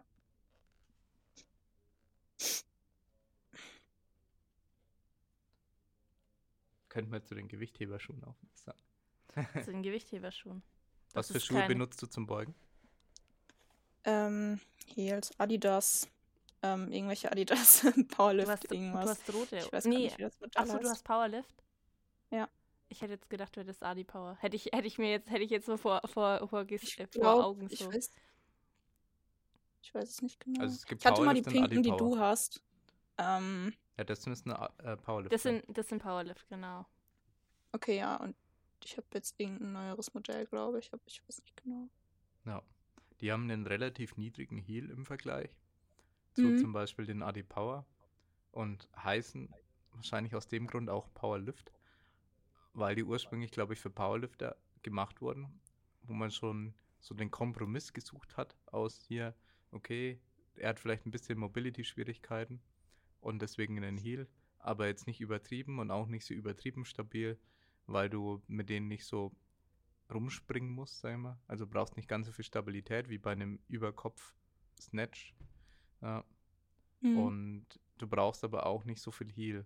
Also der Hintergrund ist ja, da beim Gewichtheben hat man das vor allem eingeführt, nicht weil die alle so schlechte Mobilität hatten, sondern dass sie eine tiefere Catch-Position erreichen können dadurch.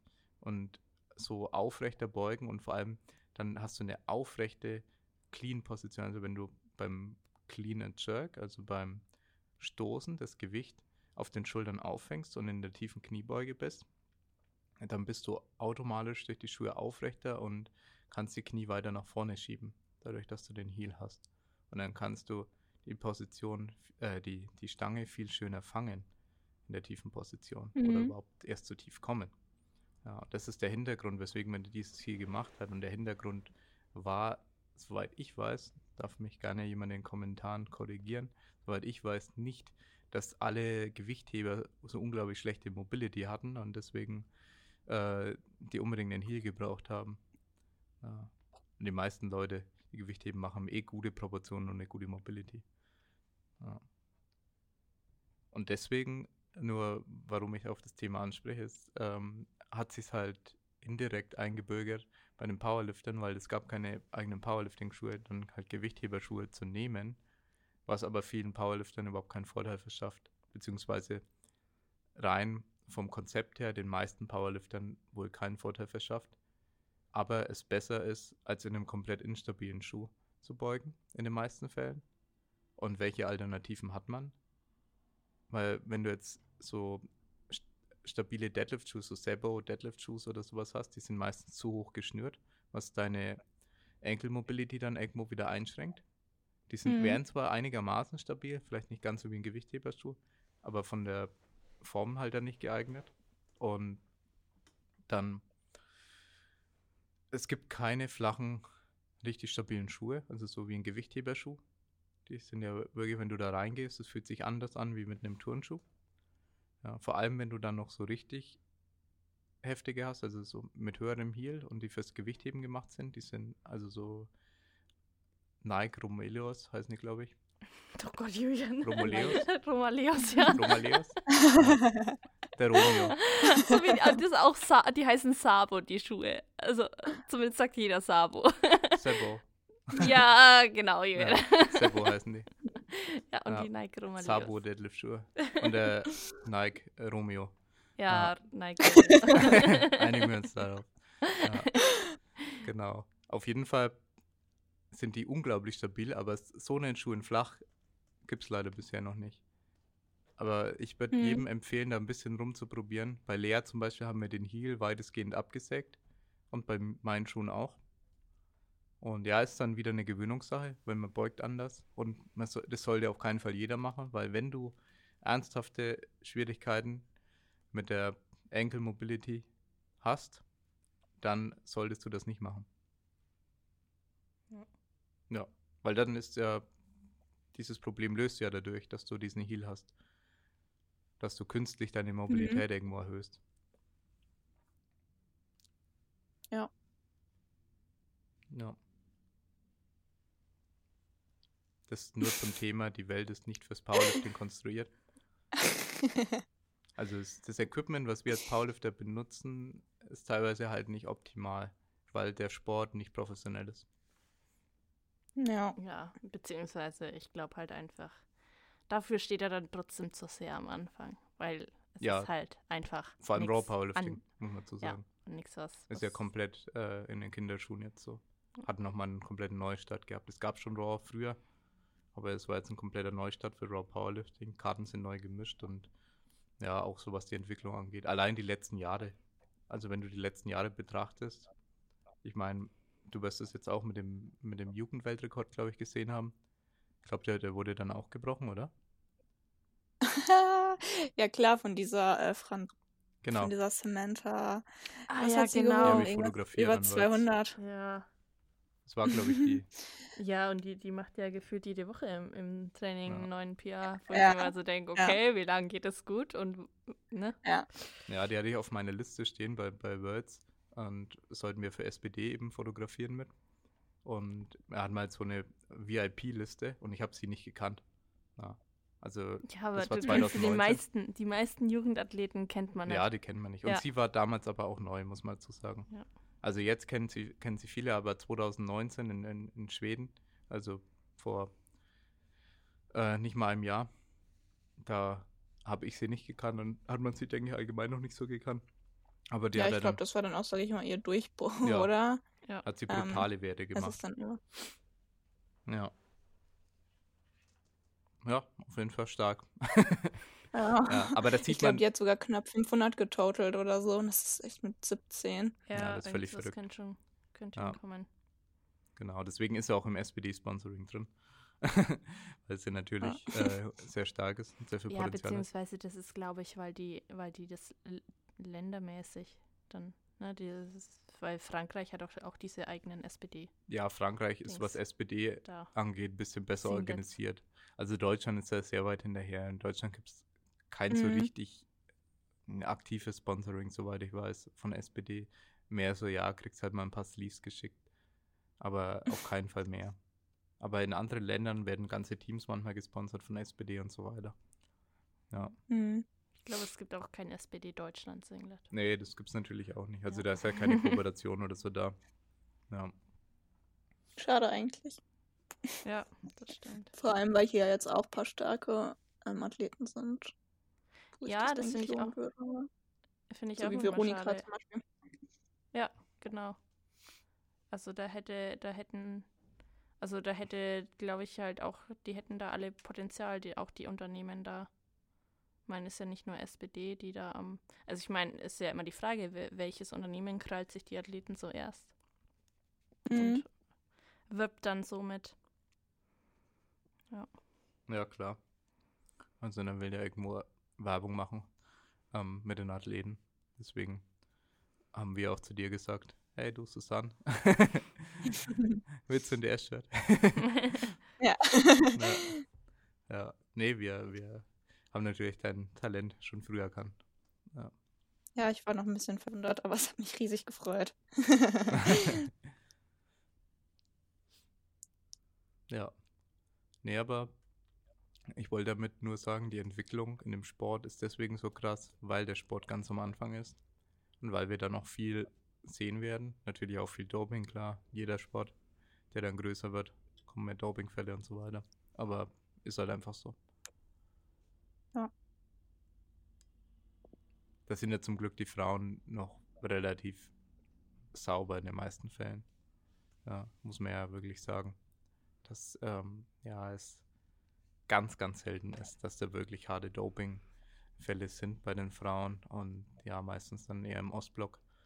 Und ja, ist halt dann in dem Fall so, aber es, es ist nicht so, dass du als Frau da jetzt die meisten Probleme hast. Die meisten Frauen, die unsauber, ja, was heißt unsauber, die ähm, ja ihre, die irgendwo nachbessern, nachhelfen, die machen das ja in anderen Verbänden und dann ist das ja auch alles völlig okay. Mhm. Kennt ihr jemanden, der das macht? also nicht. Das wollt ihr jetzt wahrscheinlich nicht so sagen, oder? also nicht von den Personen selber, dass sie jetzt, jetzt sagen oder so. Ja. Ich, mein, okay, ich glaube, jeder kennt Gerüchte Also die guten oder? Athleten, die in anderen Verbänden starten, schätze ich mal.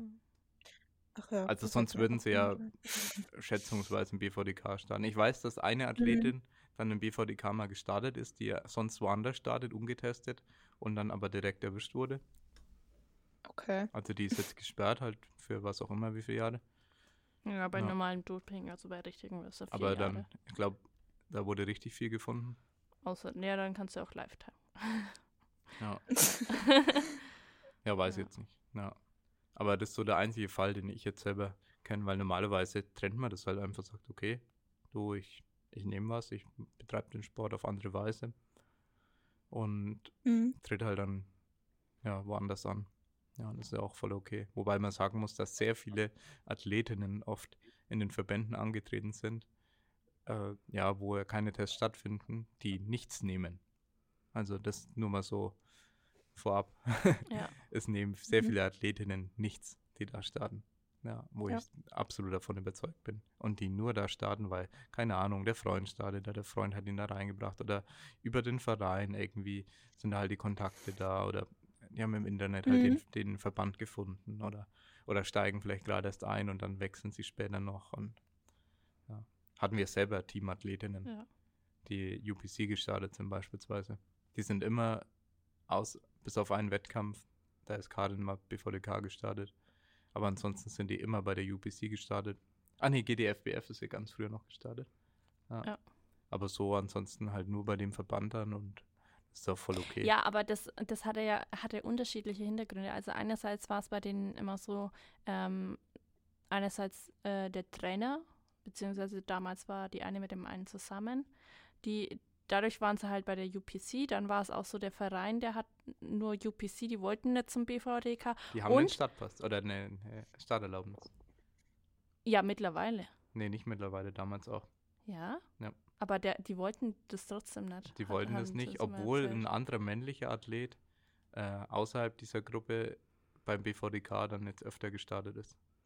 Ja, naja, aber jedenfalls, was damals halt noch so war, und das, das haben sie auch damals zu mir gesagt, ja, was, was, was willst du denn beim BVDK? Ich glaube, das war damals äh, so also ein bisschen die Diskussion, als wir auch überlegt haben, wo ich mal starte. Ähm, weil da, da ist ja nichts los. Und das war es ja wirklich. Also ich meine, meine ersten Wettkämpfe 2016, deutsche Meisterschaft, bin ja, ich bei den Aktiven gestartet, weil halt bei den, bei den Junioren nichts los war. Beziehungsweise wir hatten damals, ähm, war damals, Helena Strong war in der gleichen Klasse gemeldet. Und Mhm. Julian hat damals gemeint, wie, wie war denn das? Du hast damals gemeint, Ja, wir wussten nicht, wo sie jetzt startet. ja, das, das am kam Ende uns ein bisschen unrealistisch vor, dass die 57 Kilo wiegt. Ja. Und dann Und- hat Julian gemeint, Dann waren bevor ich. aber Aktive, waren einige gemeldet. Es waren Genau. drei Athletinnen bei den Aktiven gemeldet in der 57-Kilo-Klasse, wo dann am Ende nur noch eine von den drei da war und Lea halt, die die vierte gewesen wäre, dann halt zweite geworden ist. Ja. Von, Ja, aber wir haben halt dann damals gesagt, also bevor ich da eine, einen zweiten Platz geschenkt bekomme, weil gut, gegen Helena hätte ich halt nichts erreicht. ja, nee, weiß man nicht, weil, weil er weiß nicht, wie hart sie hätte cutten müssen. Klar, das, das, das hat Ja. jemand gewusst, aber rein theoretisch wäre sie 57 Kilo gewesen noch. Ja. Dann glaube ich jetzt nicht, dass sie, Ja, das stimmt schon. unabgesehen von dem, von dem Cut, da, dass ich da Chancen gehabt hätte. Wir haben Ja. dann damals halt gesagt, naja, bevor ich jetzt bei den Junioren, und letztendlich wäre ich dann allein gewesen, weil sie ist 63 Kilo gestartet. Ja. Ähm, bevor ich da allein gewesen wäre, bin ich zu den Aktiven. Und da kann ich dann auch so eine Entscheidung äh, verstehen, wie damals vor ein paar Jahren, dass man sagt, naja, bei der UPC, bei der GDFBF, da ist jetzt auch nicht mehr oder weniger los, dann starte ich halt da, weil das passt mir jetzt gerade besser, genau. zeitlich. Ja. oder Also damals war das noch komplett offen. Ja. Aber bei dir, Susanne, kommen jetzt ja dann auch, hm, oder hast du jetzt auch ja Konkurrenz in deiner Klasse in Deutschland, denke ich. Ja, ziemlich viel. Ja, stimmt, deine Klasse ist ja eigentlich Letztes ganz Jahr gut irgendwie belegt. kaum ne? und dieses Jahr auf einmal so zehn Leute, die, die ungefähr ähm, so, wo es dann um fünf Kilo geht oder so im Endeffekt. Das war, da hatte ich auch ein bisschen Angst vor der DM. Ja, also ähm, ich, ich habe auch das Gefühl, dass jetzt so in letzter Zeit einige sind ja nochmal irgendwie eine Klasse hoch oder so. Und Ob ich eine Klasse hoch? Achso. N- Naja, also zum Beispiel ähm, die Emily, Emily Finnern, die wäre Genau, ja die auch. wäre jetzt 63 gestartet, Genau, hat die wär- sich umgemeldet. Und ich glaube, sie, sie geht jetzt auch wirklich eine Klasse hoch. Also, dass es nicht bloß für einen Wettkampf gewesen wäre. Ich weiß es nicht. Ich weiß es ehrlich gesagt nicht, weil sie wohl auch, ich weiß nicht, ob es in einem Post war, da meinte sie wohl, ähm, hat sie geschrieben, dass sie auch nur bei 58 oder 59 Kilo maximal war. Ja, Ähm, ob sie dann entscheidet, dass es sich für sie lohnt, Ja. eine 63er zu starten, wobei sie halt schon sehr ich, stark kann, ich weiß jetzt ehrlich gesagt ihre Körpergewicht mehr kann ja auch was bringen, ne? ja, ich weiß jetzt gar nicht, was ihr Gesamtleistung ist, aber Bank ist sie ja auch jetzt nicht so schlecht. ähm, Ja. Aber Bank und Beuge ist Ja. sehr stark. Ja, heben, es hängt bei ihr, soweit ich weiß, ein bisschen hinterher. Aber ja, das ist halt, es ist immer so spannend zu sehen, was, was draus wird. Und ich hätte es, glaube ich, sehr spannend gefunden, was man jetzt so die letzten Jahre halt nicht unbedingt immer hätte sagen können. So. Also ich glaube, dass Mhm. Junioren nennen da 63 Kilo Klasse. Ja, also wenn es eine Klasse echt. gäbe mit Veronika, Sandra, Emily Stimmt. und dir, Ja. das wäre schon. Dann würde Das ich zu Hause halt dann- bleiben. nein, nein, nee, genau da das ist das falsch. Popcorn aufmachen. ja, würden wir Streamer einschalten mit Popcorn. ja. ja. Ja. Nee, das ist schon geil. Also wenn da ein gewisser Level da ist und einfach nur starke Athleten. Ich meine, welche Klasse war auch so cool an der DM? War das die 72? Ja, oder? 72 Kilo Aktive bei der DM. Ja. genau. Also das, das war auch schon cool. Ja. Aber äh, ich würde jetzt ehrlich gesagt mal sagen, ähm, Shoutout an alle, die wir gerade erwähnt haben. Falls es dieses Jahr noch eine DM gibt, bitte tretet alle an. Wir würden es gerne sehen. Ja. Weil ich weiß zum Beispiel, Veronika ist nächstes Jahr weg. Ähm, ja. Ja, das ist ja echt schade. Ja. So, das wäre cool, wenn es dann noch eine DM Ja. geben würde. Ja, äh, ja. ja, im Jahr. Ja. Ja, mhm, ja. nee, es, es, Nee, ich glaube, es, es bleibt eh spannend, was da dieses Jahr, wenn noch eine DM stattfindet, ähm, wer dann wirklich tatsächlich kommt, weil ich habe manchmal, so, also mir kommt das dann so ein bisschen vor wie vor zwei Jahren, als die im einen Jahr noch die DM im Herbst hatten und im nächsten Jahr schon für ein Frühjahr, fürs Frühjahr angekündigt war. Ja. Ich glaube, die bei den Aktiven waren noch, also eigentlich waren die im Herbst trotzdem relativ gut besucht. Ähm, Aber die danach nicht ganz so. ja, bei den Junioren glaube ich nicht so, aber, Ja. aber trotzdem hatte man, die ein oder anderen sind dann, die, die spannend gewesen wären, sind dann doch zu Hause geblieben an der einen oder anderen DM. Jetzt weiß ich gar nicht mehr, wie rum es letztendlich war. Ich zum Beispiel bin ja dann auch nicht im Frühjahr gestartet. Ähm, Wäre ja gerne. Ähm, ja, und deswegen bleibt ja abzuwarten, was da überhaupt also wer sich für welchen Wettkampf entscheidet, ne? Also ich glaube fast, dass man da jetzt an diesen zwei DMs nicht so das Spannende erwarten kann, wie es vielleicht in anderen Jahren passieren würde, weil vielleicht der eine dann sagt, okay, das im Herbst passt mir jetzt besser, aber zwei Wettkämpfe hintereinander will ich jetzt nicht machen und der andere sagt, na gut, Ja. dann nehme ich halt erst den Wettkampf. Oder auch im zweimal so viel reisen und so viel Geld Ja, ausgeben. genau. Ist ja doch eine DM dann meistens teurer, und er will vielleicht länger bleiben. Na, reist vielleicht dann ein Stück weiter. ja, auch und will alles angucken. eine LM ist ja meistens näher dran. Ja, Mhm. genau. Aber insgesamt, äh, ja, was auch so ein bisschen die Message sein kann von dem Podcast, auch weil du jetzt eingeladen bist, der, der Level bei den Mädels steigt. Es macht extrem viel Spaß, bei den Frauen zuzuschauen. Und ja, klar, es ist, es ist Konkurrenz, aber wir waren, wir waren immer der Meinung, dass es lassen. geil ist, Ja. dass es cool ist. So vor allem, ähm, ich weiß nicht, wie es bei dir persönlich ist, Lea, aber bei, für uns bei DS war es immer cool, weil es war cooler, dann jemanden zu haben, der Dritter von acht wurde, als einer, der ähm, Zweiter von drei wurde oder Zweiter von zwei, was auch immer. Mhm. Ja, wo ich sage, es macht viel mehr Spaß als Coach und hoffentlich auch als Athlet, wenn da wirklich einige Gegner da sind und man irgendwo einen Wettkampf auch erlebt. Nicht nur gegen sich selbst, mal klar, es ist ein Sport, der hauptsächlich gegen sich selbst ausgeführt wird und man sollte auch das Ganze meistens so betrachten. Aber der Spaßfaktor, der dabei ist, wenn man es zusammen macht und vielleicht auch noch in der gleichen Klasse, ich glaube jetzt nicht, dass, keine Ahnung, in der 72-Kilo-Klasse bei den Frauen sich die dann alle nicht mehr leiden konnten oder so danach. Äh, Weil es da wirklich, ja, heiß herging, was, was so, ja, die, die Versuche anging und Rekorde und, ja, und wer gewinnt und, ja, klar, es ist Konkurrenz, aber am Ende machen wir den Sport zusammen und je mehr da in der Lage sind, den zusammen auf der Plattform auszuüben, und je spannender wir, wir es auch für die Zuschauer machen, desto eher wird der Sport auch gewertschätzt und wirst du als Athlet gewertschätzt. In der Welt, in der es, äh, sagen wir mal, 21 Gewichtsklassen gibt und in jeder Gewichtsklasse tritt ein Athlet an, die können genauso stark sein, wie sie jetzt gerade sind. Aber der Sport wird nicht so populär sein. Ja, ich denke halt, hier ist es halt auch anders als in anderen Sportarten. Hier gönnt man sich das dann halt auch irgendwo mehr, wenn, wenn man dann um zweieinhalb Kilo gewinnt. Ja. Weil du da gerade was zu gesagt hättest, hast. Ja. Ich denke dadurch, dass man irgendwie näher aneinander ist und ja, auch irgendwie jeder jeden kennt. Das ist eine sehr kleine Community. Ja. Das ist ja wirklich, also wenn du so drüber nachdenkst, wenn du sagst, das ist, Jeder Deutsch, kennt jeden. das ist deutschlandweit und so, und dann, ja, was ist die Konkurrenz von Lea? Und dann kann ich die an der Hand abzählen. Ähm, Ja.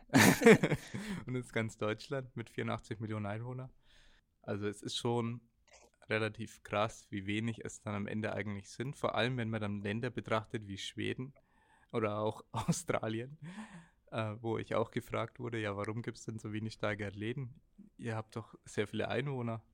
Ich glaube, in Australien müssten so um die 10 Millionen Einwohner vielleicht sein. Also irgend sowas dachte ich, dass sie gesagt haben zu mir. Ich, ich kann das jetzt nicht ähm, versprechen, dass das stimmt. Aber auf jeden Fall deutlich weniger als in Deutschland.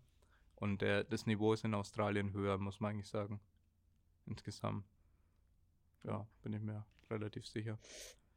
Ja, dass das Niveau da schon, also auch an Worlds 2017, als Australien noch mit vor Ort war, da war ich ja mit Lukas, da war das Level dann extrem hoch und in Schweden genauso. Also in Deutschland haben wir Luft nach oben, was das Ganze angeht. Wobei das ja auch gut wächst, ne? Das, also das Niveau, das geht ja hoch. Ja, Die Starterinnen, Starter. Ist ja schon cool. Definitiv. Das Niveau geht hoch und das ist auch das, was wir cool finden.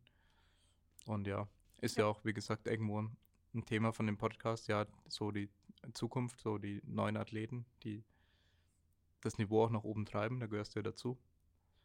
Und ja, da können wir alle gespannt sein, was noch kommt, was von dir noch kommt und von den ganzen anderen Talenten.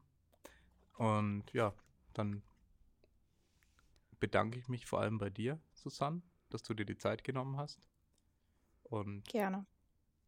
Hier mitgemacht hast. Jetzt schon, um ehrlich zu sein, zum zweiten Mal. Zweiten Mal. Ja, Und ich fast- bedanke mich fast nochmal, dass ich da sein durfte.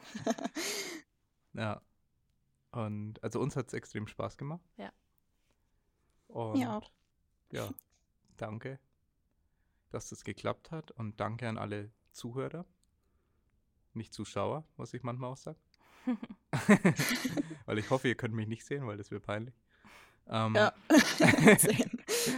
Ja. Und ja, gebt dem Podcast, wenn ihr uns mögt, fünf Sterne, damit er ordentlich hochgerankt wird. Und ja, am besten auch liken und teilen auf Instagram und so weiter. Und dann ja, freue ich mich aufs, aufs nächste Mal. Und ja, dann danke Susanne. Bis bald. Tschüss. Tschüss. Tschüss.